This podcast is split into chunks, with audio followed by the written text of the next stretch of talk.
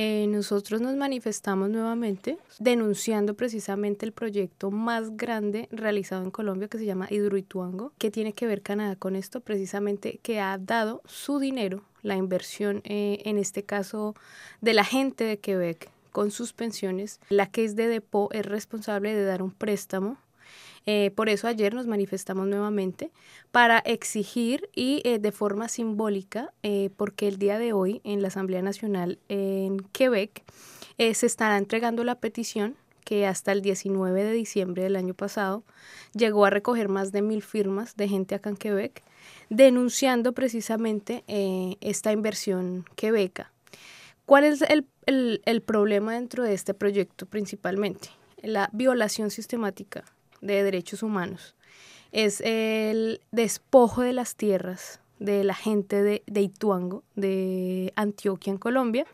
Es eh, una serie de masacres perpetuadas por grupos paramilitares en este territorio. Entonces, esta eh, manifestación de ayer es un proceso que no pararemos hasta que la case de Depot dé una respuesta satisfactoria, ya sea o quitando sus, eh, su dinero pidiéndole de vuelta al BID o al mismo Estado colombiano. La Caisse de Depot que tú nombras es la Caja de Pensiones e Inversiones de Quebec, que tiene, como tú decías, inversiones en este proyecto. ¿Estimadas en cuánto? ¿Se sabe la cifra exacta de esa inversión? Sí, eh, esta inversión es más de, hasta el momento, ha otorgado 325 millones de dólares al BID y el BID se los otorga al Estado colombiano. ¿Qué confianza tienen ustedes en que realmente este proyecto sea revisado por parte de la Caisse de Depot o en su defecto por parte de las propias autoridades de la provincia? En realidad se generan muchas dudas con la Caisse de Depot, precisamente porque el año pasado, después de una obligación, digamos, de eh, tener una reunión con Isabel Zuleta de Ríos Vivos, ellos no manifiestan ningún tipo de, de, violación a sus normas, aun sabiendo que este proyecto sí daña el medio ambiente, al no manifestar, digamos, un grado de arrepentimiento o de vamos a revisarlo, ellos en ningún momento lo manifiestan. No creemos, digamos, mucho en su, en su benevolencia, sin embargo, sabemos que uno de los puntos claves de la gira del año pasado y de lo que venimos haciendo este año es que las, las quebecas y los quebecos se sensibilicen. Es el dinero de la gente de este territorio. La gente misma puede sacar sus inversiones de la Case de Depot, puede sacar sus pensiones, ¿sí? Por ejemplo, el sindicato de metalos está con nosotros y sabe la problemática tan tremenda en Colombia gracias a estas inversiones. Ahora, Jessica, recuérdanos por favor de qué trata este proyecto. Es un proyecto hidroeléctrico en el 2009 que inicia su construcción. Se finaliza en el 2018, pero hasta hoy, 5 de febrero del 2020, está parado. El gobierno colombiano espera que en el 2025 inicie. El problema con esto es que las comunidades no saben dónde quedarse, no tienen hogar, no tienen territorio y actualmente la gente a la que la habían desplazado le daban eh, mensualmente un dinero, eh, el Estado colombiano, para que se mantuviera. Ese dinero está llegando retrasado, no está llegando y eh, eso lo que produce es, realmente es un problema humanitario lo que está ocurriendo en Antioquia.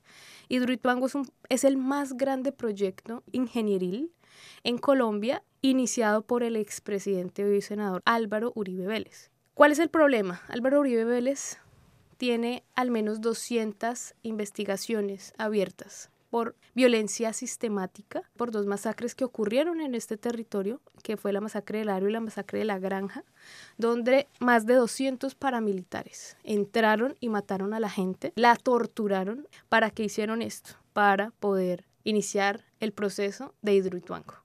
Entonces, Hidroituango no solo es un problema para el medio ambiente, Hidroituango es un problema social. Ahora, tú me decías que se han juntado algo más de mil firmas que serán presentadas en la petición que se elevará hoy a la Asamblea Nacional. ¿Alcanza eso para presionar a las autoridades en Quebec para forzar una revisión de su postura? Digamos que para que esta petición que la revisaran, simplemente que la leyeran, eh, necesitamos eso, como unas mil firmas. Pero para que en realidad se puedan lograr cosas, eh, necesitamos de la gente que ve en, en general, ¿sí? De toda la gente que trabaja, de la gente que trabajó, tiene sus pensiones allí. La gente de Quebec fue la que firmó eso. ¿sí? La gente de Quebec es solidaria frente a estas problemáticas. Hacemos, digamos, uso de ese primer objetivo de la gira y es sensibilizar y seguir mostrándole a la gente que sus pensiones no deben estar en proyectos de muerte.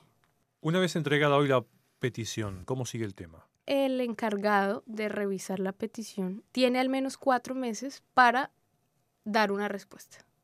De ahí debemos esperar, digamos, lo que, lo que ellos consideren.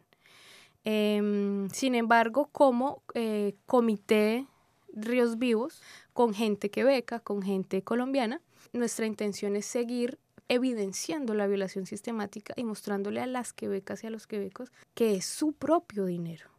No es el dinero ni siquiera del Estado canadiense, es el dinero que ellas y ellos han trabajado. No puede estar en proyectos de muerte.